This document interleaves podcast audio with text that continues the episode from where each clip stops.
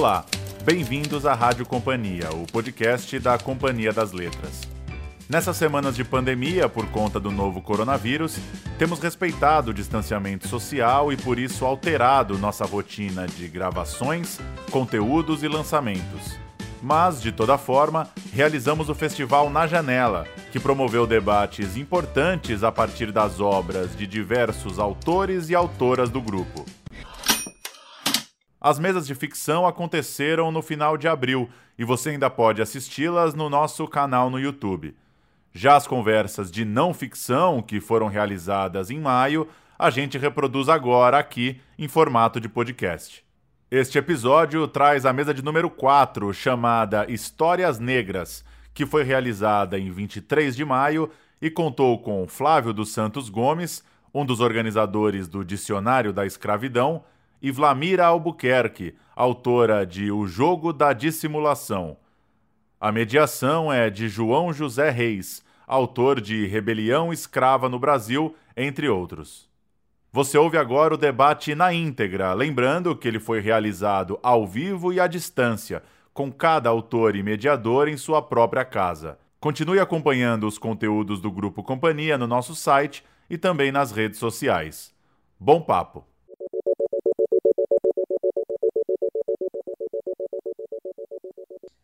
Bom, boa noite.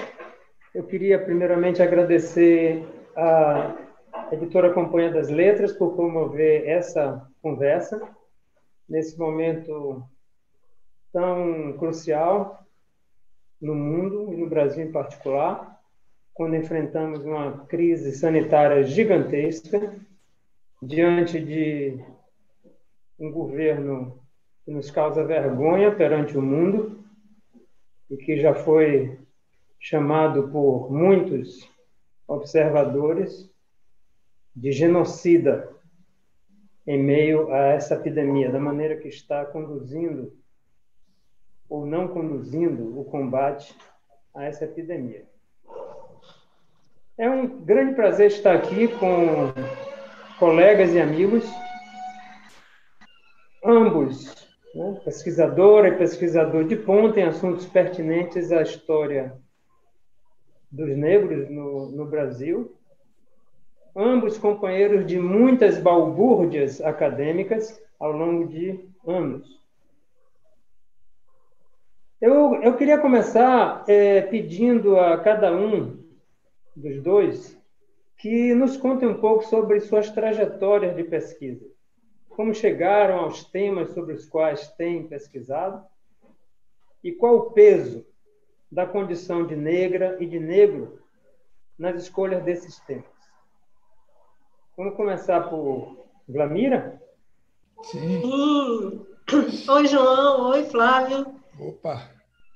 Que bom ver vocês, encontrar vocês. Né? Que bom que a Companhia das Letras nos propiciou a essa oportunidade da gente conversar um pouco de uma janela, né, para o mundo enquanto estamos trancados em casas, confinados, porque temos o privilégio, né, de poder estar em casa, ficar em casa, é, e uma oportunidade muito grande de conversar com o público, né, de saber também o que, que as pessoas é, querem saber de nós. Né? Então, estou muito contente hoje, né, passei batom, Estou toda feliz, com a sensação de que estou numa festa para encontrar vocês e encontrar o público né, da Companhia das Letras. Tenho certeza que vamos encontrar vários conhecidos, alunos, colegas aí. Bom, a, a, minha, a minha trajetória, como que eu cheguei nos temas, né? É, eu acho que isso, isso, é sempre marcado por um, por um, a, pela experiência que a gente tem como observador do mundo, né? Eu acho que todo pesquisador, é um observador do mundo que lhe rodeia e transforma isso de alguma maneira em um objeto de investigação, né? Então, no mestrado eu discuti sobre as festas do 2 de julho, orientada pelo João Reis. É, e, naquele momento, o que mais me inquietava era, era perceber, eu não sabia exatamente ainda por que, que é, me parecia tão a minha, eu não entendi a minha curiosidade ainda pelas festas de rua, né? Li aquilo muito mais a partir da minha disposição para ser festeira. é, e achava que aquilo que essa disposição poderia ser útil como pesquisadora. Ao longo da pesquisa, eu comecei a perceber que o que me importava também era o modo como as pessoas iam dando sentido ao fato de estar nas ruas. E depois fui começando a entender que eu queria saber, ao, não dessas pessoas de modo genérico, mas principalmente como essa população negra dava sentido ao fato de estar na rua. O que era festejar e o que festejar me informava sobre as formas de pensar de agir, é, de se rebelar da população negra. E eu acho que, ah, bom, isso parece muito claro para mim hoje, mas é, todo mundo que já passou pelo mestrado sabe que tudo isso é muito desordenado enquanto a gente pesquisa naquele momento, vai ficando claro à medida em que você caminha né, na, na pesquisa. E quando no doutorado eu resolvi discutir ah, sobre racialização, tomei esse conceito como ponto de partida para pensar sobre raça no cenário da abolição, é, eu fiz também a partir das festas da abolição. Então, a primeira, primeira, o, meu ponto de partida foi o mesmo do mestrado para discutir sobre a festa da abolição. Depois isso virou apenas um, um capítulo da tese, porque o problema é, que, que, que a, a discussão sobre a abolição gerou foi mais fértil, foi mais útil do que a festa em si, né? Então, eu acho que a experiência de pensar e de viver sendo uma historiadora negra e principalmente de ver o espaço público como espaço de exercício político da população negra foi fundamental nas minhas pesquisas, continua sendo fundamental nas minhas pesquisas. Obrigado. Claro. Bom, bom é, eu, eu ficar pensando como eu cheguei a esses temas, a trajetória, é até interessante, porque como a, a Vlamília falou, bom, eu queria primeiro agradecer já fui logo respondendo, queria. Estou muito feliz aí, eu acho que a Flamir usou uma expressão muito interessante, né, para essa, essa, festa, no bom sentido, né, que a gente está aqui, né, revendo amigos, enfim. Então, muito agradecimento aí à companhia pela iniciativa, pelo convite, enfim, estar tá com todos vocês. Para mim, até um ambiente novo, né, essa coisa de live e tal. Participei de uma na semana passada, sempre fui meio dinossauro, então já ia esquecendo disso. Mas, voltando a essa pergunta, eu também fico pensando como é que a gente chega.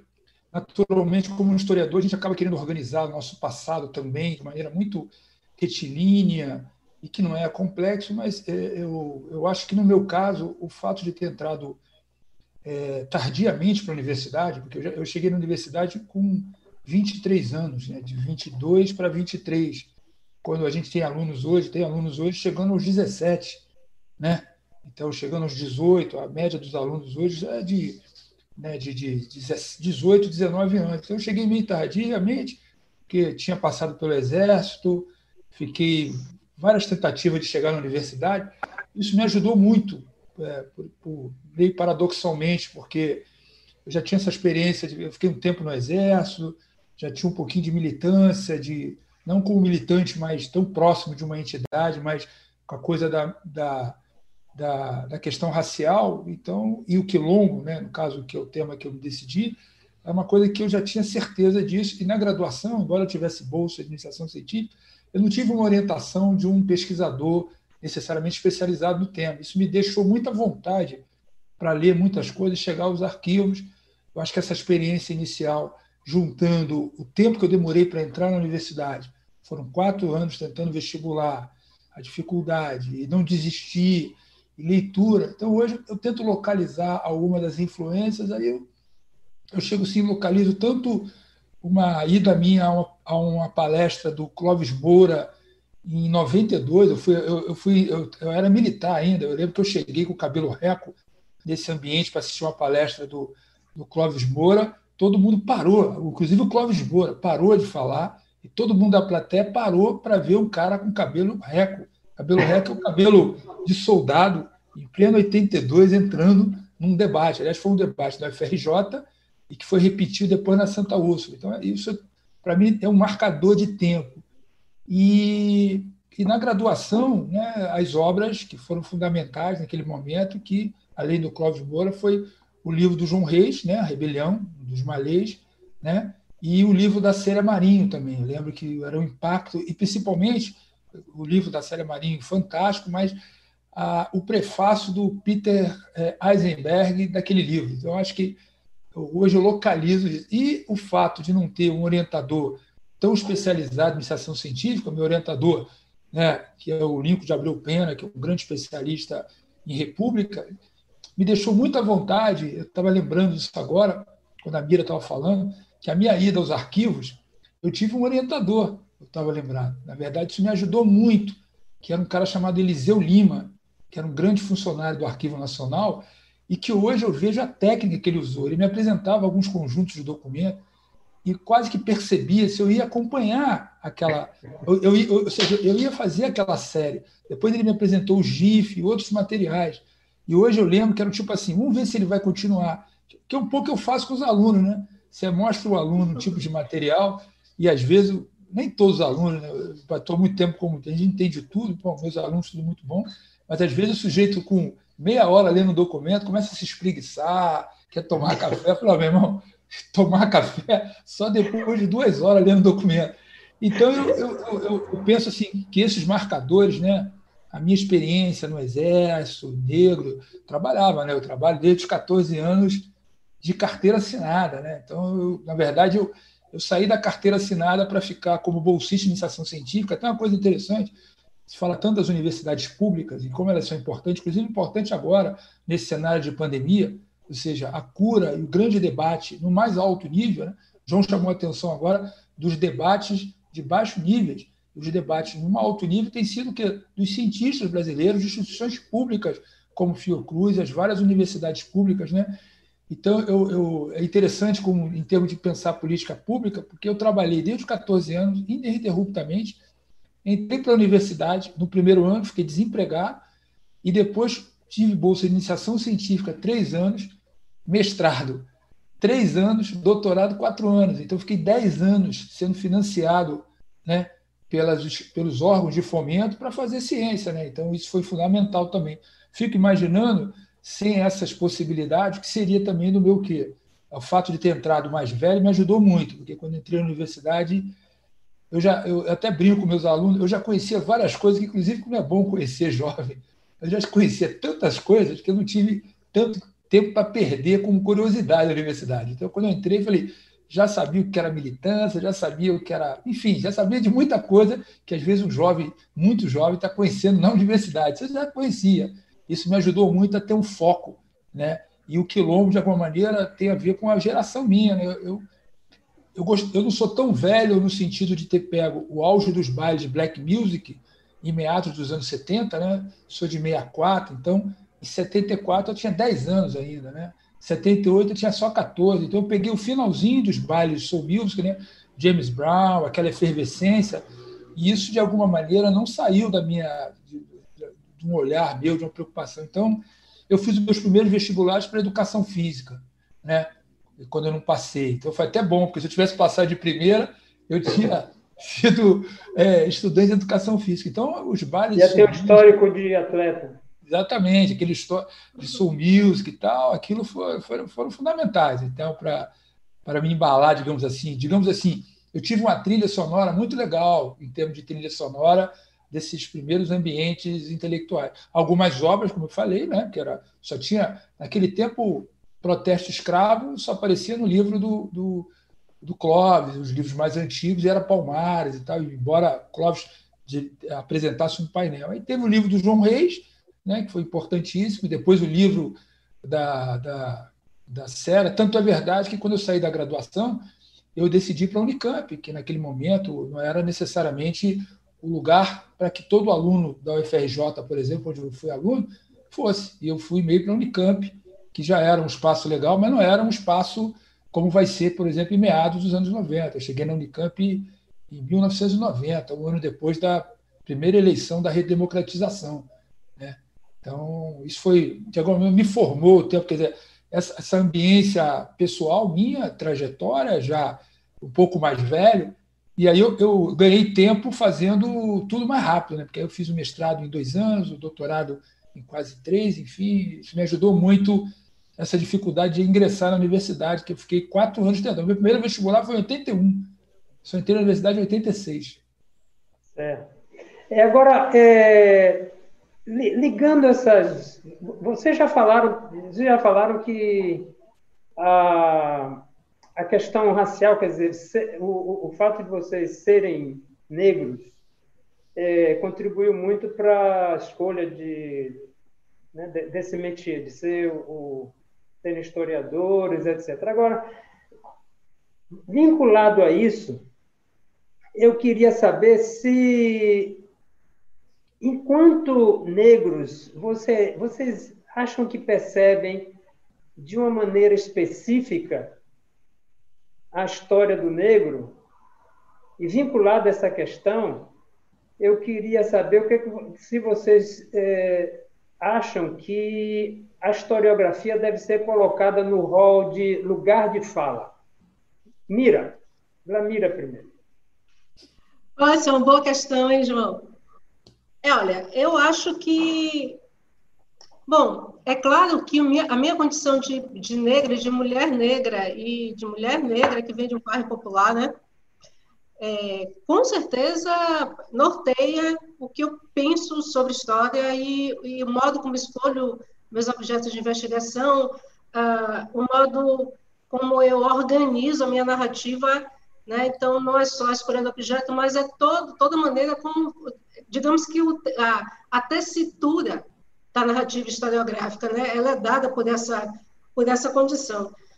Eu acho que esse debate sobre lugar de fala, ele é muito útil e eu acho que a gente precisa levá-lo mais adiante, né? levá-lo a um outro patamar, no sentido de nos mobilizarmos para dar uma utilidade a esse debate para a própria organização do movimento negro e para a própria é, para pensar sobre a veiculação entre o trabalho da, do historiador e o movimento social, né? que eu acho que é disso que se trata, na verdade. Eu acho que a gente precisa recuperar um pouco a história né, dessa, dessa questão, que ela vem junto com o ingresso de uma população é, negra que por muito tempo não fez parte não fazia parte né, da, dos, da, da, universidade, nem da graduação, e muito menos das pós-graduações. A gente tem o quê? 10 anos de cotas né, é, instituídas, né, 2000, 20 anos de cotas. É, 20 anos de cotas, né? E ao longo de 20 anos foram entrando gerações né, de jovens que vêm formados também por outras formas de pertencimento. Então, é, é, o modo como os cursinhos pré-vestibulares formam hoje gerações que ingressam nas universidades, o modo como a cultura pop né, interfere no modo como essa população, essa juventude negra pensa a si mesma né, e se posiciona politicamente, isso não fica de fora na hora que ela entra na universidade. Então, eu acho que houve até uma certa uh, uma desatenção é, no processo de implementação das cotas, em que se imaginou que a entrada dessa população se faria sem nenhum impacto nos modos de pensar o próprio, a própria ciência, né? em, seus, em seus fundamentos, em sua estrutura e nos modos, de, inclusive, de, de narrá-la. Né? Uhum. É, e é óbvio que isso não, não se faria assim, né? Não, não significou apenas abrir os portões da universidade para que essa juventude negra entrasse na universidade e se amoldasse, né? se conformasse, se configurasse é, no, numa, numa moldura da ciência que já estava colocada lá. Né? Isso seria um esvaziamento dos sujeitos. Uhum.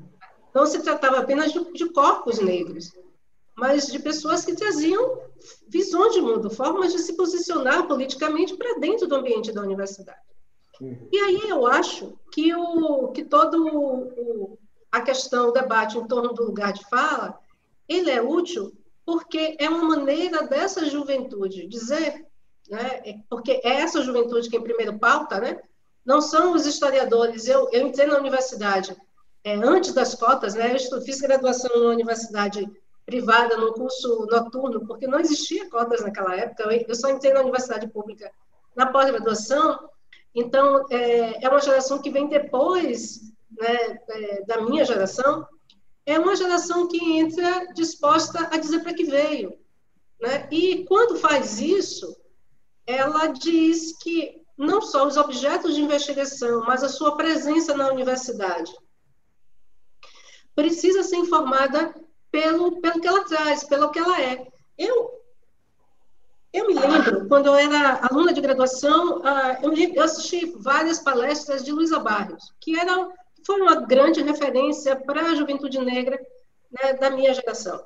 E eu me lembro da Luísa Barrios falando em certa, em certa época, certa situação, é, na, na reitoria da UFBA, a gente, sentadas, é, eu estava sentada... Seria, seria, só, seria interessante você esclarecer para quem nos está vendo quem foi Luísa Bairro, porque nem todo ah, mundo. Ah, então. É, pois é, eu estou vendo isso como bate-papo, mas não é só um bate-papo. Enfim, a Luísa Barros é uma, foi uma militante feminista, negra, extremamente importante, é, gaúcha, né? Se não me engano. Gaúcha, mas, mas que passou. Que fez uma trajetória, é, mas que fez toda a sua trajetória política é, a partir da militância dela na Bahia, se tornou, foi secretária da CEPI, né, ministra da CEPI.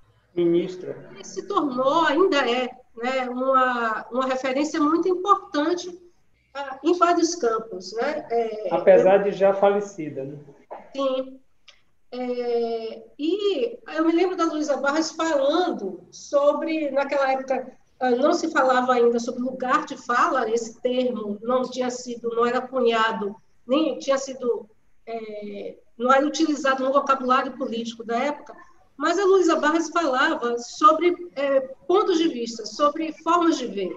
E falava como não era possível pensar um movimento negro que deveria ser unificado e continuava defendendo a unificação do movimento negro sem que o movimento negro assumisse a pluralidade que havia dentro dele. Então, a, ela, ela defendia o movimento de mulheres, defendia o movimento de mulheres negras, defendia o movimento de mulheres negras é, lésbicas, defendia o movimento. Eu me lembro que tinha uma articulação muito grande com o movimento de empregadas domésticas, né? E se falava sobre o quanto isso era importante para o próprio debate do movimento negro. E aí, eu acho que essa discussão que era colocada naquele momento pelo movimento negro, ela foi amadurecida por essas novas gerações que chegaram na, na universidade. Então, quando é, essas gerações é, se colocam, elas estão falando, essa juventude negra se coloca, está dizendo, eu não suporto mais a invisibilidade né, do, do que eu sou em nome da ciência. Quer dizer, se, se tornar um intelectual, se tornar um, um cientista, não faz sumir esse sujeito, né? que é periférico, que é negro, que, que viveu experiências do racismo, que aprendeu a se defender do racismo e, inclusive, aprendeu a se defender dele ao ponto de se habilitar né, a, a entrar na universidade, o que, de, certo, de todas as formas, não é fácil, mesmo com as cotas. Né? Quem... Agora, um, um, ponto do lugar de fala que eu, particularmente, acho que é mal compreendido é se é, esse lugar de fala na ciência, e no caso específico da historiografia, ele deve ser um lugar exclusivo do historiador negro, da historiadora negra, né? porque é, frequentemente me parece que há dúvidas sobre exatamente o que estamos falando, né? Eu acho, João, que assim, é, por exemplo, quando a gente pega, por exemplo, é, autor, um autor como Eduardo Said, que é um palestino e fez hum. aquele livro fantástico chamado Orientalismo. Hum. Ou Stuart Hall, que é um, um, britânico de origem jamaicana, se não me engano. Hum. É, ou a Chimamanda Adichie, que é uma nigeriana. Né? É, o que, é que a gente percebe é que esses autores eles estão o tempo inteiro é, pontuando um lugar de fala. No momento em que ah, eles marcam os seus, os seus pertencimentos, as suas origens, para dizer que aquilo que está sendo dito só pode ser dito daquele lugar. Uhum. Então, é uma forma de é, marcar uma, uma condição é, que foi silenciada por muito tempo. Agora, isso não quer dizer que o lugar de fala significa um silenciamento do outro. Na verdade, esse outro que existia no ambiente universitário, que se imaginava neutro, que se imaginava universal, né, ele precisa se confrontar com sua própria posição, com seu próprio lugar.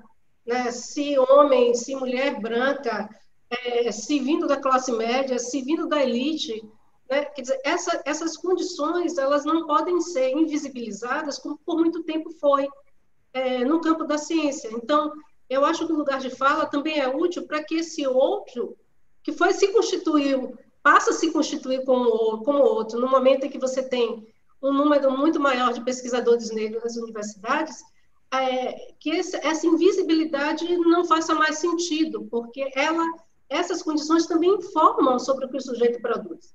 Okay. Mas isso, isso não quer dizer que o que o outro diz não é passível de diálogo.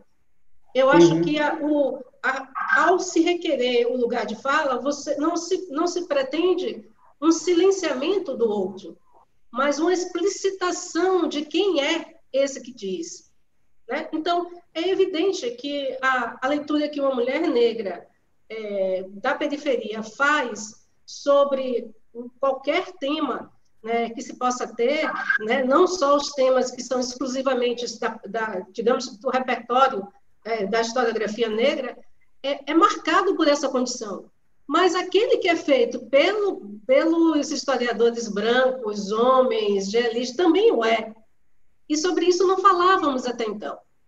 Então, eu acho que o lugar de fala, a discussão sobre o lugar de fala é uma oportunidade para que essa invisibilidade deixe de ser o, o normal, né? E é uma chamada para que, que se possa notar quem é esse que diz. É, e agora, eu, eu não acho que isso a gente possa resolver nesse debate, naturalmente, mas uma coisa que falta são instrumentos analíticos né, para perceber na escrita do negro e na escrita do, digamos, do historiador negro, do historiador é, branco, negra ou branca, é, esse, esse elemento do lugar de fala de cada um. Né? É, mas eu, eu, assim, eu acho que. É, isso é, eu ia te convidar para. eu, eu acho que, João, essa pode ser uma falsa questão, ou seja, o fato de, de uma necessidade de termos instrumentos de aferir né, a escrita de um historiador branco, de um historiador negro. Até eu brinco que no Brasil não tem historiador branco, só tem historiador negro, porque, na verdade, ninguém reconhece um historiador branco paulista, mas às vezes as pessoas reconhecem um historiador negro baiano. Então, isso é fruto de um racismo. Eu acho que esse debate de lugar de fala muitas vezes é mal conduzido, porque eu não acho que tem ninguém confrontando a ideia de que só os negros podem escrever sobre os negros. O que eu acho que esse debate é mais importante, ele mostrar que a escrita e a pauta dos historiadores, e muitos dos quais negros dessa nova geração, não podem ficar subordinada à produção de um dado conhecimento, porque senão a fala dos historiadores negros passa a ser a fala dos historiadores negros, porém subordinada a uma grande história da escravidão. Então, o meu receio é que amanhã a gente tem, continue tendo uma história da escravidão, via de regra, conduzida por historiadores que não são negros, né? e uma outra, uma outra narrativa paralela, porém subordinada, de historiadores negros. Eu não leio um livro querendo identificar, né? Eu, eu, brinco até pelo sobrenome. Você vai ler o Walter Johnson, o by Soul, Soul by Soul lá, que é um sobrenome tipicamente negro. Mas você sabe que o Walter Johnson não é negro, né? E embora pelo sobrenome, quer dizer, seria um exercício de tentar ler o livro dele sobre o mercado de escravo, identificar, afinal, é um historiador negro ou não negro, ou ler mesmo silenciando o passado do Trujillo, para saber que é um negro do Haiti e tal. Eu acho que isso aí pode ser uma falsa questão. O lugar de fala está colocado agora é não que não subordinar o conhecimento de uma nova geração de historiadores negros. E eu acho que é o seguinte: a grande questão é fazer perguntas. E essa geração de historiadores negros estão fazendo perguntas que uma geração anterior, né, por coincidência branco, não fizeram. Então, eu acho que a capacidade de perguntar ela é tão mais importante que a capacidade de responder. Porque eu não quero necessariamente ficar impedido amanhã de participar de um grande projeto sobre imigração polonesa no Brasil, porque eu sou historiador negro. Se tiver um grande projeto amanhã sobre o quê? Sobre imigração de poloneses no Brasil, que há uma, sem ironia, para quem está ouvindo, há migração de poloneses no Brasil, sim. Quer dizer, Você é uma... quer participar desse projeto? É, é, eu quero ser impedido. eu também. Eu não quero ser impedido porque eu sou um historiador negro. Né? Então, Nem eu, porque sou historiador de... baiano. Né? Da baiano. É, essa, essa ideia do lugar de fala, muitas Nem eu, vezes, porque sou mulher. Isso. Da maneira, da maneira como é conduzida, pode o quê? Pode significar, inclusive, para nós, negros, até o quê? Uma espécie de subordinação. Quer dizer, é o nativo falando. Quer dizer, eu não estou mais, eu não estaria mais qualificado de escrever sobre o quilombo porque eu sou, é, eu sou negro. Então, é, agora, a maneira como uma certa leitura historiográfica é feita nos conduz, muitas vezes, nos empurra para um gueto. Eu vou dar um exemplo. Amanhã, o, o trabalho do João Reis, que recupera o que o litoral africano para entender a revolta escrava, é um trabalho de um excelente historiador, não é um trabalho de um historiador negro. Quer dizer, amanhã, talvez esse trabalho seria desqualificado sob a alegação que esse historiador João Reis Negro viu África demais, viu etnicidade demais. Por quê? Porque ele é negro. Transformado ele que num nativo. Ele viu a África porque ele achou, como historiador de uma excelente história social, a capacidade para entender uma cidade se formando como a Salvador, era fundamental entender quem eram aqueles trabalhadores. Então ele foi ao que, do ponto de vista intelectual, metodológico, ele o que ultrapassou o litoral africano entrou para dentro das sociedades africanas para entender o objeto dele, que é a revolta, a revolta dos malês, por exemplo. Então, eu acho que isso que é interessante, né? Você ficar identificando é, o Cidade de Deus é um livro excelente porque é uma literatura excelente, não é necessariamente porque o autor que é o Paulo Lins, necessariamente nasceu na Cidade de Deus. Quer dizer, a literatura, a qualidade da literatura dele é totalmente jogada fora, sob a alegação de que ele é o quê? Está mais credenciado. O historiador que não der, conta necessariamente dessa agenda colocada pela sociedade, ele é um historiador incompleto. Não porque ele é um historiador branco, ele é um historiador incompleto de perguntar o que, que tem no sentimento dos escravos, o que eles percebiam, quais eram as possibilidades, as ambiguidades colocadas naquela sociedade. Então, acho que essa questão é importante, politicamente ela é importante, mas ela pode muitas vezes ser o quê? Ser uma armadilha para nós, historiadores negros, aí eu falo para a Vlamira, né?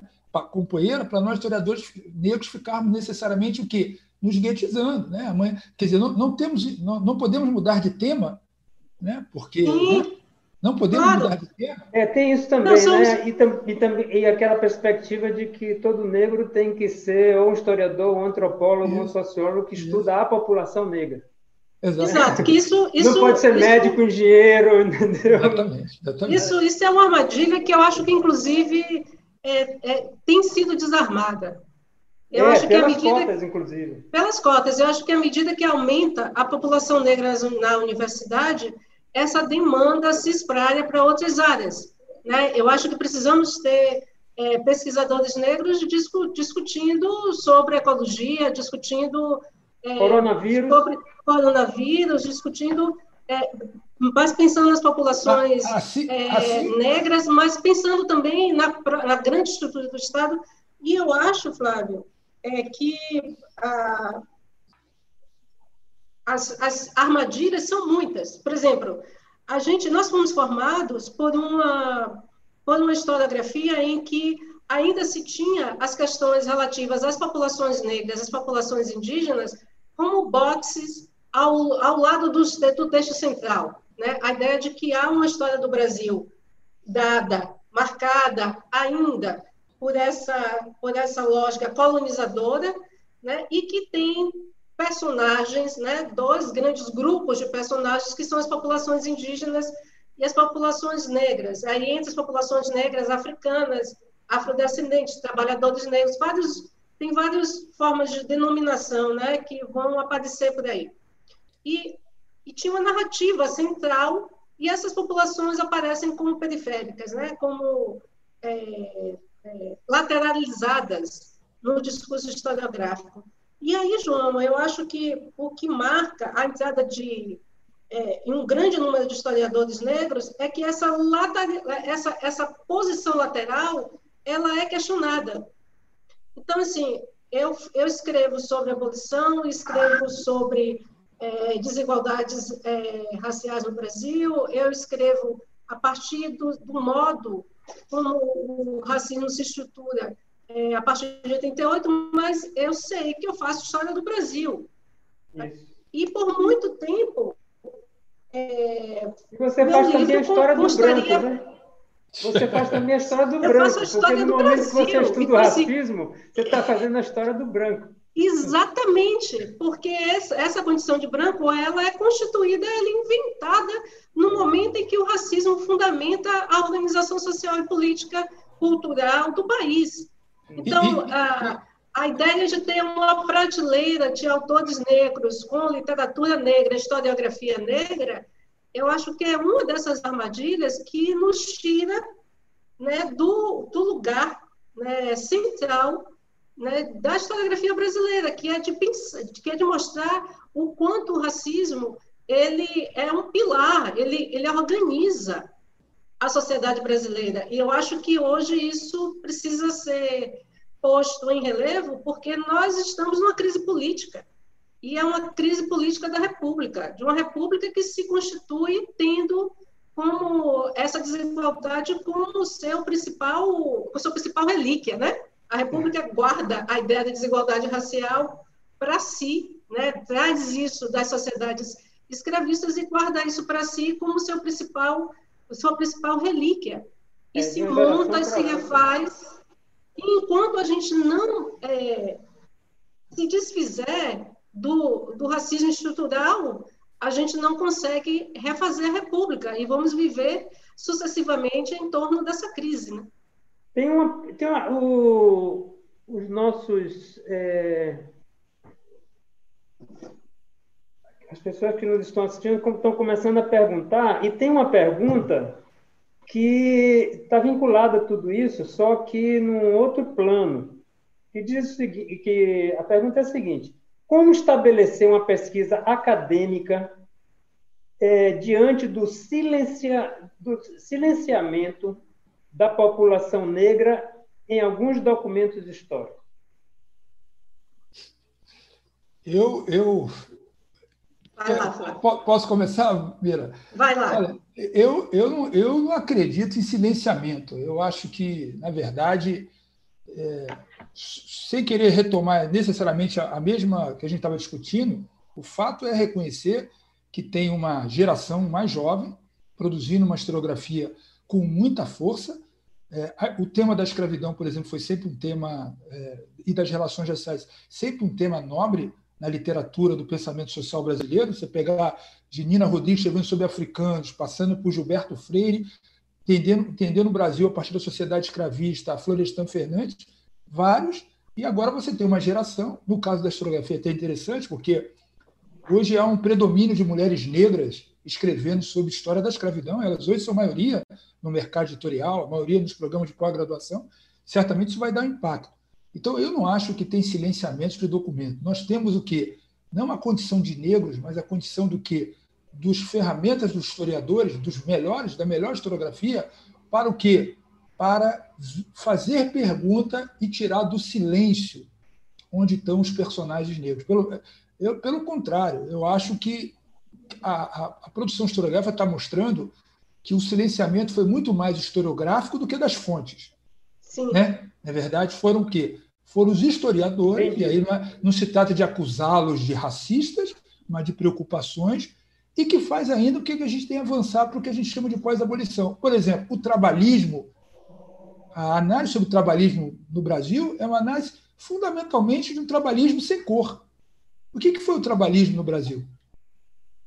É o trabalhismo. Onde é que tem esse? Quem é esse operário? Eu até brinco, né? Quem tem expulsado os operários da fábrica não é nem o que é o dono da fábrica, é a historiografia, que durante muito tempo expulsou os operários da fábrica. Então, eu não vejo que eu não vejo um problema de silêncio. Né? Mesmo assim. Das fontes. das fontes. Eu até brinco com meus alunos, né? até brinco assim, olha, eu queria, eu, eu coloco uma questão para um aluno meu, isso é tudo brincando, estimulando um aluno, né? Eu queria saber o que acontecia dentro das senzalas, quando as portas eram trancadas. Eu brinco com meus alunos, tentando motivá-los. Cara, a gente não vai descobrir uma fonte escrita pelo escravo, vem por meio desta declarar que nessa senzala faz um calor do caramba, que não tem janela e tal. Mas talvez relendo a mesma documentação importantíssima desde os anos 80 de processos crimes, trabalhada, sei lá, desde uma geração da Maria Odila, passando pela geração do Chalub e outros, que foram importantes de que de recuperar vozes ou a multivocalidade nesses processos crimes, pode estar sendo feita essa pergunta: será que não tem o quê? Informações ali para que a gente consiga, nós historiadores, entrar dentro da senzala? Certamente tem. Então, essa questão da pergunta é fundamental. Quer dizer, não tem silêncio das fontes. Né? Quer dizer, a fonte faltam as perguntas, não é isso? Faltam as perguntas. Faltam as perguntas. Não, e o quê? E... e, reler esse material. Por que, que falta pergunta? Óbvio, João. Por quê? Eu tô, não vou ensinar para o mestre, porque a partir dessas perguntas você relê o material. É como se a gente brincasse. Por exemplo, eu até, eu, eu até eu brinco com os alunos, até me, me, me, criticando. As mulheres do quilombo, a falta de mulheres do quilombo, será que só falta de fontes sobre elas? E eu estou brincando com o meu próprio trabalho. Ou talvez essa pergunta não fosse melhor repetida. Portanto, uma nova leitura sobre os mesmos documentos, dessa produção historiográfica agora, tipo cara igual João Reis, Flávio Gomes, que estuda o quilombo, pode estar o quê? Fazendo novas perguntas sobre o quê? Essas mulheres no quilombo. Então, acho que não tem um silenciamento de fontes que estamos fadados ao silêncio e construir uma espécie de um exercício acrobático para o quê? Para lidar com esse silêncio. Na verdade, não tem silêncio, tem vozes multivocais o tempo todo chamando a atenção para os historiadores qualquer que sejam as cores dele. Né? E eles muitas vezes o quê? Não quiseram ver, não quiseram perceber por interesses dele, não por racismo. E alguns querem ver não porque são negros, mas porque são historiadores que querem o quê? Mostrar que a compreensão de um determinado processo histórico passa também pelo quê? Pelo esse entendimento de mais vozes. Uhum. Você quer fazer algum comentário? Não, acho que o Flávio já. Vamos já lá. deu conta. Tá. Já, então, muito vamos, bem. Vamos andar aqui nos nossos trabalhos. É, vocês, ambos, né, se preocupam em divulgar os trabalhos de vocês, quer dizer, as pesquisas, além dos muros da, da universidade, divulgando para o grande público, inclusive o público adolescente, né? É, de modo geral, vocês acham que estão conseguindo esse, esse intento? Os historiadores, os historiadores estão conseguindo se comunicar com um público mais amplo, fazer cabeças?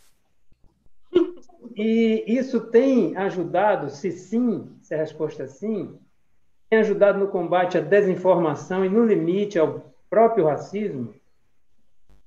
E nesses últimos dez anos, quais teriam sido os avanços e os recuos que vocês percebem? Nossa, João, que é um grande balanço. É, eu, eu é um balanço, primeira... realmente. eu vou ficar com a primeira parte, que eu acho que vivemos um momento político, pandêmico, muito fundamental, em que informação e a boa informação é, é, é importante para que a gente é, consiga sair da situação em que estamos, né? Principalmente no momento em que toda verdade é discutível, né? A, a ideia da, da pós-verdade, das múltiplas verdades está aí colocada e esse, esse com certeza também é um, é um debate que interessa aos historiadores, que interessa à historiografia. É, a gente, eu acho que, de modo geral, os historiadores têm, têm se dado conta da importância de falar para o grande público. E isso aparece de muitas maneiras, né? Eu, enquanto você falava, eu me lembrei do da Mangueira, né? O desfile, o último desfile da Mangueira, em que várias referências é, saíram né, de uma, uma produção historiográfica recente. Né? A gente uhum. via, né, em muitos momentos parecia que eu estava lendo alguns colegas quando eu via o samba da Mangueira. Né? Eu acho que isso, com certeza, a Mangueira tem um alcance, e o samba da Mangueira, o desfile maravilhoso da Mangueira, teve um alcance muito maior do que qualquer coisa que eu pudesse publicar né, em qualquer revista de grande circulação no país. É, então, eu acho que existem, sim, canais em que a gente pode, pode interferir ainda mais na divulgação da pesquisa historiográfica para fora das universidades. E acho que a gente ainda faz isso pouco. Precisamos fazer mais. As redes, por exemplo. As redes, nas, nas, nas mídias, nas redes. Mas eu, eu percebo que há uma, uma atenção maior dos historiadores em relação a isso. É, no último 13 de maio, eu, eu fiquei muito surpreendida com uma, um grupo chamado é, Odissado Produções, que são de jovens atores. Na verdade, no, no Instagram é, é Oricado Produções, mas, mas são de atores jovens e eles fizeram um, pequeno é, vídeo é, homenageando a Princesa Isabel. Na verdade, uma paródia, uma, uma, uma, uma, piada maravilhosa sobre o papel da Princesa Isabel no 13 de maio. Né? E fiquei pensando, fiquei curiosa sobre eles, fui lá seguir eles no Instagram e fiquei pensando é, o que que informa a essa juventude, né? Que tipo de contra-discurso, uma vez que o discurso da princesa Isabel como a libertadora ainda está circulando né, na memória nacional, é, é, de que maneira esse contra-discurso vai sendo construído, né? E aí a gente encontra a galera que vem de cursinhos populares, a galera que faz, que está na militância negra, é, a galera que segue, né, que lê é, é, historiadores, né, que, é, que, que ouve também muita coisa que é colocada nas redes sociais. Então, eu acho que tem um caminho aí ainda a ser, a ser caminhado, né, a ser trilhado para que a gente uhum. vulgarize no sentido, é, vulgarizar no sentido de, de disseminar, né, a produção historiográfica e principalmente essa história do Brasil negra, né, que a gente faz. Agora, o balanço eu deixo para o Flávio aí. É, só, ó, só, eu só queria avisar que nós estamos a 10 minutos do final, então, se vocês puderem acelerar um pouco, porque eu ainda tenho aqui, tem algumas perguntas aqui que foram feitas é, pelo público assistente, e, mas diga aí, Fábio. Não, rapidinho. Eu acho que, complementando a Vlamira, eu acho que desses caminhos que ela brincou lá, caminhos que têm que ser encaminhados, eu chamaria a atenção da história da África. E, e lembrando que a Lei 10.639, né, que já temos aí é, mais de 10 anos, né, 2013, Sim. ela é fruto de, de mobilização dos movimentos sociais, ela não é fruto de nenhuma condescendência. Então, isso mostra uma relação concreta, intrínseca entre o quê? Entre a história que a gente vive, o tempo presente e a pauta e a preocupação dos historiadores. Mas eu chamaria a atenção que talvez um grande desafio agora para um novo, para uma nova viragem seja eh, tenha a ver com a publicação de autores africanos, formação de pesquisadores em acervos africanos, por africanistas, porque isso aí também foi um problema para nós historiadores, os historiadores da escravidão, João Reis e outros, seriam obrigados a falar de África, embora não fossem africanistas. Por quê? Tiveram que entender sobre a África, falar do seu próprio, dos próprios objetos então, e pensar que a África não começa com a escravidão. Então, talvez esse seja um grande desafio que a Lei 10.639 nos coloca, que é um conhecimento um pouco mais amplo e complexo do que é a história da África. Né? O que, que são as histórias da África? É, tem uma uma pesquisadora aqui lembrando que existe uma rede de historiadores negros, historiadoras negras, né, que é, deveria, poderia ser mencionada aqui. Isso está vinculado claro. àquela primeira discussão. Né? Claro, eu e Flávio estamos lá, somos nós, historiadores negros, historiadoras então, negras, uma é, rede é. de articulação de pesquisadores tanto pesquisadores né, que já, já fizeram doutorado, que já são professores das universidades, mas também iniciantes, que é muito, muito, muito ativa.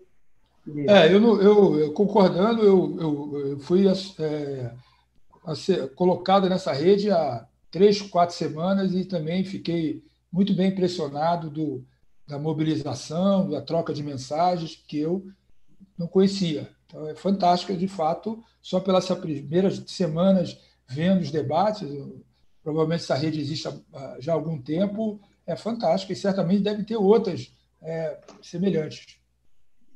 É, tem uma pergunta aqui que talvez devesse ser feito até para a Companhia das Letras e não para vocês, mas eu vou fazer. Vocês acreditam que há racismo presente no mercado editorial nos dias de hoje? Se a resposta for positiva, acreditam também que esse racismo pode atuar como possível barreira para a veiculação de obras escritas por autores negros? Olha, eu acho que o racismo estrutura toda a cadeia, né? A estrutura organiza o, a população que vai entrar na universidade, ela está no modo como são organizados os conteúdos curriculares, está colocado no modo como são organizados, como está organizado o mercado de trabalho, com certeza está no mercado editorial também. Então, eu acho que ah, o grande desafio que nós temos não só é de ampliar né, é de ter um mercado editorial que seja mais amplo. Peraí, que seja atenção mais... técnicos. Hã? Temos uma distorção da voz de Vlamir aí. Ah, é? É, verdade. Agora, pode ser, pode ser aí na sua ponta, Vlamir, porque a voz de Flávio está perfeita. E a minha, talvez, sim, também. Fala aí de novo, Miro. Mira. Vou passar para Flávia essa questão.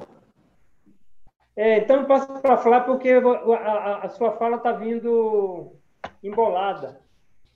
Não, eu vou, eu, vou, eu vou recuperar um pouquinho o que a Vlamira falou. Né? É, Mira, se eu estiver falando, dizendo que você não disse alguma coisa, eu falo, não, não disse isso não. O que eu, recuperando um pouco o que a Vlamira falou, é o seguinte, olha, o racismo estrutural, ou não só estrutural, está em todas as partes da sociedade. Então, o mercado editorial, né, como qualquer outro, também a questão do racismo está presente. Né? Então, quanto mais autores negros puderem apresentar seus trabalhos e publicar em todas as editoras, será importante. E agora tem chegando, está chegando cada vez um número maior. Então, de fato, é importante né, que autores. E aí a gente não. E é importante isso, porque parece que é muito fácil você falar de um mercado editorial atendendo só autores acadêmicos. Nós estamos falando só de autores acadêmicos, porque senão fica muito fácil geracional. Ah, vai chegar a sua vez, você terminou o doutorado agora, vai publicar o primeiro livro, vai chegar, você vai publicar. Igual... Não, a gente está falando também de um mercado editorial para poemas, para poetas, para literatura uhum. infantil, para literatos, uhum. e muito desse pessoal, né, desses autores, literatura comum, podem ser autores negros, e é fundamental que esses autores negros um espaço na editorial, sim. Para a gente achar que a questão só é reduzida ao mercado, até o mercado editorial acadêmico, ele até se consegue mais com projetos, com os editoras e tal, mas o mercado para autores negros em outras áreas, áreas de literatura e poesia, por exemplo, teria que verificar, né? Quem são os poetas negros hoje? Quem são os literatos? O que, que eles estão escrevendo? Será que eles têm o quê? Apoio de editoras de maneira geral para mostrar os seus trabalhos? Então, eu acho que hoje, essa é uma questão também. Um, já existe, inclusive, um esforço né, da formação da, é, de editoras é, por negros, editores negros, né, que publicam é, é, escritores negros, né? Tá, é uma coisa que não é só uma editora, exatamente, são várias já. Né? Uhum, uhum, uhum. Então isso é uma maneira também de se superar essa essa questão aí. É, deixa eu fazer uma pergunta aqui. Eu, nós vivemos numa época de negacionismo sistemático. Né? E isso chegou à, história de maneira muito, com muita força. Né? Nega-se o Holocausto, nega-se a ditadura militar, nega-se a responsabilidade dos europeus pelo massacre das populações indígenas, pelos horrores do tráfico, pela tragédia da escravidão. E no Brasil, particularmente, temos esse avanço extraordinário de narrativas inspiradas em ideologias de extrema direita, que chegaram à história de maneira muito organizada através da mídia, né? através da, da mídia online, das redes sociais e assim por diante. Existe uma vacina contra essa doença?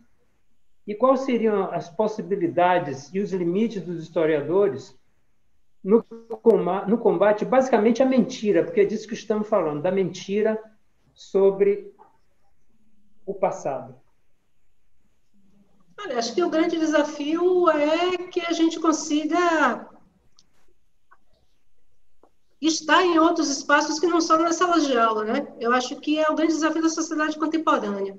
Não sei se isso é uma vacina, porque com os vírus né, as fake news se, se, se multam, né? elas são mutantes e a cada vez que a gente consegue ir, ir, atrás de uma desmontar, digamos, uma narrativa dessas que procura, na verdade, ela não é não é uma mentira pura e simplesmente como uma forma de afronta aos historiadores, mas ela tem um sentido político, né? E acho que é a partir daí que o nosso papel é central é mostrar quais são os sentidos políticos do negacionismo. Por que negar que houve ditadura? Por que negar que houve escravidão? Por que, que negar que houve uma luta negra pela abolição?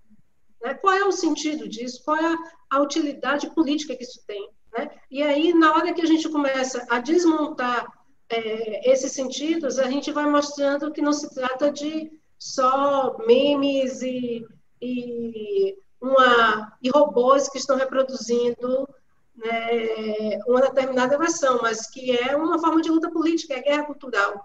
E ainda precisamos nos municiar né, é, nessa guerra cultural. Ainda sabemos muito pouco né, a usar as armas que temos na guerra cultural. É o nosso desafio contemporâneo, eu acho. Claro. Mira, eu quero concordar contigo. Mira, eu quero perguntar se a gente não vai fazer pergunta para o João Reis, não. Só ele que faz pergunta para a gente. É, é. Hoje é assim. não, é isso mesmo. Deixa Acho estar, que deixa estar. A questão do negacionismo é, é ocupar outros espaços, né? E, e, são, às vezes, são armadilhas desse debate, como se a história fosse a identificação, a negação de um documento que prova aquilo, não prova o outro. Quem não sabe, qualquer pesquisa histórica tem é, pesquisa de anos, dissertações de mestrado, teses de doutorado, enfim. Né? Então, às vezes, é, é, é uma falsa, é uma, é uma armadilha. Eu digo hoje, armadilha não que é, é somente falar que é armadilha e que a gente está necessariamente, não, não vamos cair nelas. Mas eu acho que é a divulgação desses espaços cada vez. Hoje as dissertações estão disponíveis na internet, tese, hoje você localiza. Agora mesmo, com essa pandemia, eu vi o quanto que tem coisa que se acessa de, de teses, de dissertações que estão disponibilizadas em sites de pós-graduação em que todo mundo pode alcançar essas informações, enfim. Agora, eu acho que tem um certo oportunismo nesse debate também, que é dessa literatura mais fácil, que também uma parte do mercado editorial é, também é, é investiu nela, que é essas coisas de politicamente incorreta, história e tal, que eu acho que é um oportunismo intelectual, editorial combinado, de, de trazer essas informações que não tem é, sentido nenhum. Acho até que, é, como a Mira falou, que a gente consiga identificar mais quais são os interesses que estão que, que estão por trás desses negacionismos. Né? Porque dizer que não tem um abolicionismo negro, dizer que Quer dizer, os objetivos é muito mais, maiores do que necessariamente negar o conhecimento histórico, é conduzir uma narrativa que desqualifica o que a mobilização de setores sociais dos mais diversos em função do que de uma luta por uma cidadania mais ampla. Quer dizer, então, desmobilizar a, a história dessas populações é desmobilizar também como a capacidade de ferir né, a, a força que pode ter nesses movimentos, que também o que também mobilizam o que signos e sentidos da história. Os movimentos uhum. fazem isso. Então, desqualificar esses sentidos da história é uma luta política concreta. É, é, lendo engano, achar que o debate está no passado, de verificar o que, que há no passado. É justamente a luta é no presente. Exatamente. É uma disputa de, de, de trincheiras do presente, de mostrar. Aí eu acho que o lugar de fala é interessante, que mostrar que tem o quê? Tem uma voz, tem uma multivocalidade, tem uma intencionalidade, tem uma pauta, enfim. Uhum, uhum. Esse que é o debate. E, e aí, Flávio, eu acho que é, essa coisa do lugar de fala tem, esse, tem um papel muito importante porque precisa expor quem são esses sujeitos que constroem essas narrativas. Quais são os interesses políticos e quais são os, os lugares sociais, políticos e tal que fazem com que essa, esse discurso, com que essa, essa narrativa ganhe o grande público. Né? Por que, que isso se dissemina tão rapidamente? Porque são, são pessoas que estão em lugares que lhe propiciam, propiciam né, que, que, estão, que conseguem acessar esse grande público. Né? Então, mais do que nunca, eu acho que é, é deixar as claras, né? é trazer à tona quais são os interesses e quem são os autores. Brincando contigo, Mira, deixar, oh, claro, deixar dizer... claro e escurecer total. Escurecer total. Exatamente. Nós ganhamos aqui uma prorrogação de 15 minutos, porque a conversa está bombando aí. tá? É, então, eu vou, eu vou passar aqui algumas perguntas. Algumas são muito específicas, talvez é, não seja o caso de reproduzi-las, mas é, tem uma aqui, talvez bem difícil, que diz o seguinte: Gostaria de perguntar quais são as contribuições que os estudos decoloniais e o pensamento afrodiaspórico podem, podem fazer para a história social do Brasil.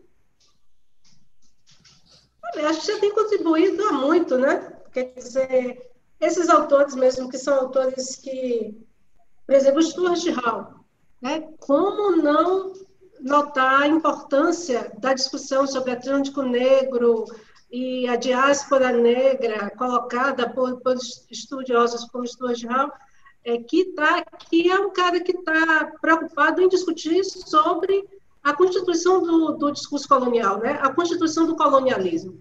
Né? O Eduardo Said, por exemplo, né? eu estava relendo hoje o Orientalismo, que é um livro em que o cara mostra como é que foi constituído o Oriente e como é que há ali uma empreitada, um investimento na formação do, da modernidade desse lugar colonial. Né? Então, não, não há como se pensar numa construção historiográfica em que a, a, a, até a composição do colonialismo não, esteja não, não seja uma tarefa. Né? Uhum. Né? Então, os estudos decoloniais, eles estão, eles, eles, eles cruzam, né? eu acho que eles atravessam a historiografia contemporânea na medida em que mostram como esses lugares subalternos eles são construídos a partir de lugares de poder, né? Uhum. Eu acho. O que, é que você acha, Flávio?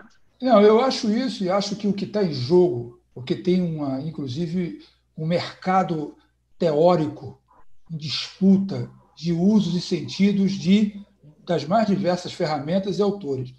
Mas o que eu acho que é central nesse debate dos decoloniais e outros, não só eles, é menos receita de bolo e uma possibilidade de construirmos epistemologias novas. Esse que é o grande barato. Eu acho que nós, historiadores, podemos estar fazendo isso também na escravidão. Ao juntar, e aí eu, eu tomar cuidado com a receita de bolo, mais do que necessariamente adotá-los como grandes explicações que subvertem tudo, pensá-los fundamentalmente como também estruturas narrativas e teóricas que permite a gente misturar todas elas, nós historiadores, e produzir o quê? Perspectivas epistemológicas novas. Eu acho que, porque ler isso como receita de bolo, qualquer que seja, para a história social, agora misturar isso, né, mergulhar nesse material, eu acho fantástico. Então, quando eu vejo alguma coisa que me sugere é, fazer desvios ou caminhos mais longos de pensar objetos, isso é legal. Agora, o que me preocupa às vezes são palavras-chave que acabam, muitas vezes, ao invés de liber, nos libertando diante de objetos, nos aprisionando. Então, a gente está resolvido que a gente utiliza a categoria X, decolonial, Y, a categoria Y, decolonial. Aí tem os teóricos da moda, todo, todo momento intelectual sempre teve palavras-chave, teóricos da moda. Eu acho que eu falo isso para os estudantes fazer de pós-graduação. Tem que ler tudo, mas sempre pensando no seu material e o que você também está contribuindo, e não só reproduzindo isso. Então, esse debate decolonial ele é fundamental, na minha avaliação, como possibilidade.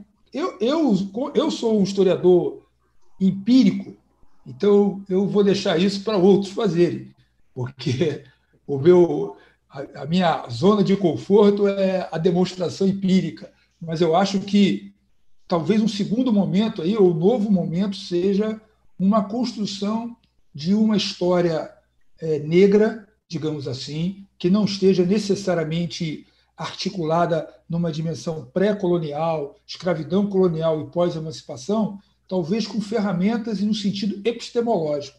Eu acho que talvez essa seja.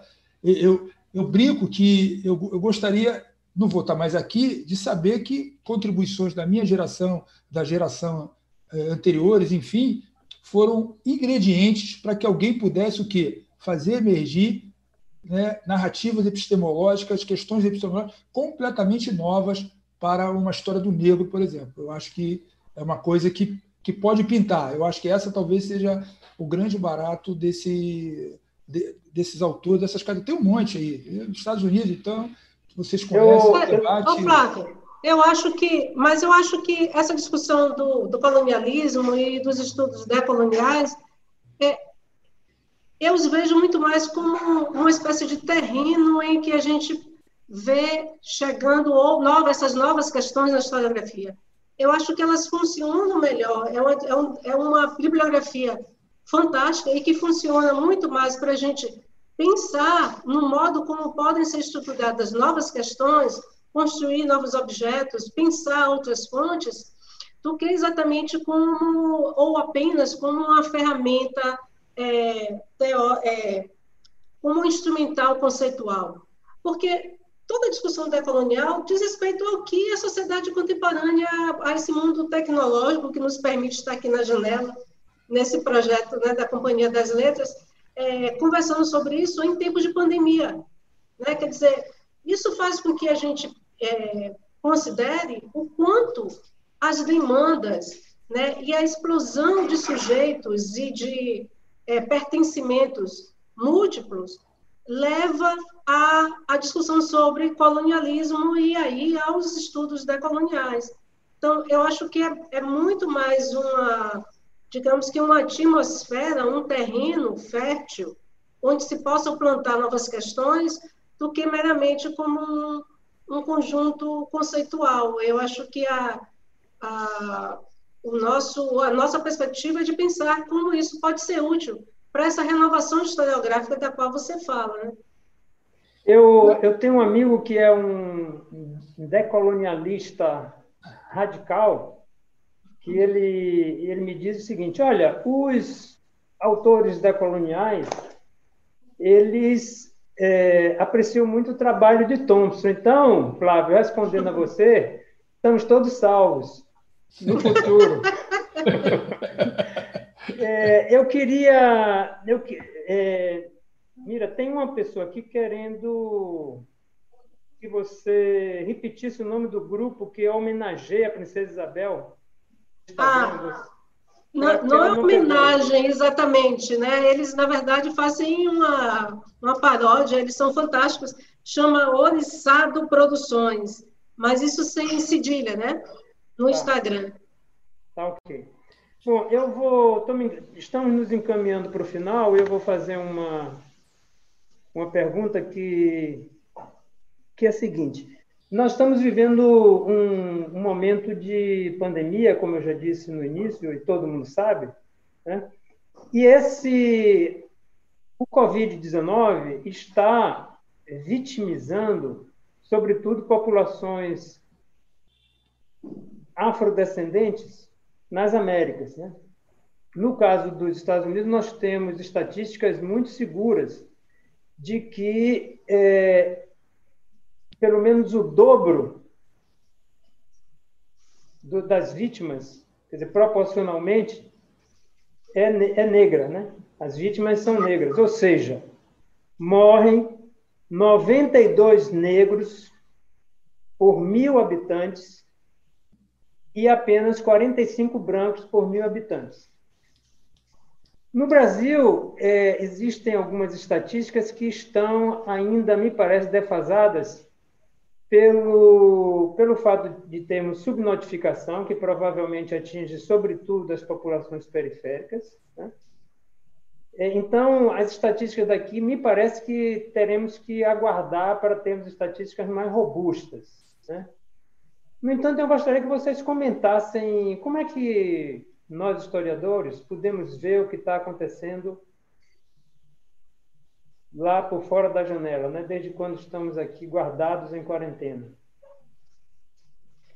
Eu acho que a primeira coisa que a gente devia pensar é porque não nos surpreende que a maioria dos vitimados pelo, pelo Covid-19 esteja na população negra. Por que isso não nos surpreende? Né? Por, que, que, por que, que é tão previsível que seria exatamente essa população a que seria mais vitimada né, é, pelo Covid. E por que, que essas populações mais vitimadas estão nos dois países das, da América mais negros? Né? É, uhum. São populações, as populações, são as populações negras nos Estados Unidos e as populações negras no Brasil. E indígenas no Brasil também. Né? Então, é, essa, essa falta de surpresa diz respeito ao que se normalizou na sociedade brasileira aquela população que vai estar é, sempre mais vulnerável a qualquer tipo de tragédia, seja ela natural, social ou política, será sempre a população negra, enquanto não formos capazes né, de reverter a lógica racista do Estado brasileiro. Então, é, isso nos faz pensar, inclusive, o, o porquê, né, é, a despeito do comprometimento dos estados, dos municípios, e principalmente do pessoal da área de saúde, né? Da, é, eu acho que estamos todos muito orgulhosos né, do, do, pessoal da área de saúde, principalmente dos técnicos da área de saúde, que uma, um setor que também é formado pela população negra. Né? Fundamentalmente, fundamentalmente. Fundamentalmente, um, um setor fundamentalmente negro, né, a gente começa a se dar conta de por que importa tão pouco para os dois principais, os dois maiores países da América Latina os números absurdos de mortos pelo Covid-19. Né? Em uhum. que medida isso nos informa sobre o racismo do Estado brasileiro e, por, e como isso se normaliza, como isso não, não surpreende e o quanto isso, é, inclusive, faz com que uma parte da população se sinta segura por não ser negra e por não se sentir é, ameaçada pela pandemia. Sem falar naqueles que fazem os serviços essenciais, né? Exatamente. Garinhas, entregadores, e a os, maioria, os empregados a maioria de negra. aplicativos, que é a maioria negra. Né? Claro. Eu, eu, eu, acho, eu acho que tem dois impactos interessantes nisso que o João fala, do, dessa, dessa questão, que é o seguinte: primeiro, o caso norte-americano, todo mundo sabe, 12% da população negra conta 350 milhões de habitantes, o fato é que, ao contrário do Brasil, não tem nos Estados Unidos um, um, um sistema único de saúde. Significa que o cara paga, não existe, o cara paga um, um seguro, mas quando chega lá para o médico, se tiver que ficar o quê? Internado, vai ter que continuar pagando. Isso realmente aumenta ainda mais o impacto de a população negra com, com, com, com, em condições de o quê? De, por exemplo, ficar internado e pagar. O caso brasileiro, paradoxalmente, embora você tenha um sistema de saúde único, há uma sempre houve no Brasil uma dificuldade, os movimentos sociais sempre cobraram que o item raça e cor aparecesse o quê? Nas internações, na procura médica. De, vários ministros da saúde, desde o governo Sarney, aquele, ministros, inclusive de formações comunistas, sempre se negaram a apoiar o quê?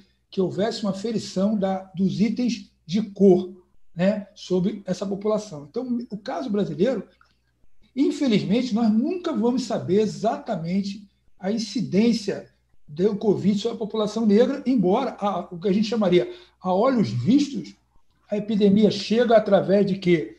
De gente mais rica, de hospitais muito é, é, é qualificados pela assistência médica é, privada, e hoje, paradoxalmente, esse país, que é o país do racismo estrutural, quem está segurando na ponta o Covid-19 é o sistema único de saúde. É meio paradoxal, porque quem está sendo é, conseguindo curar é o sistema público de saúde.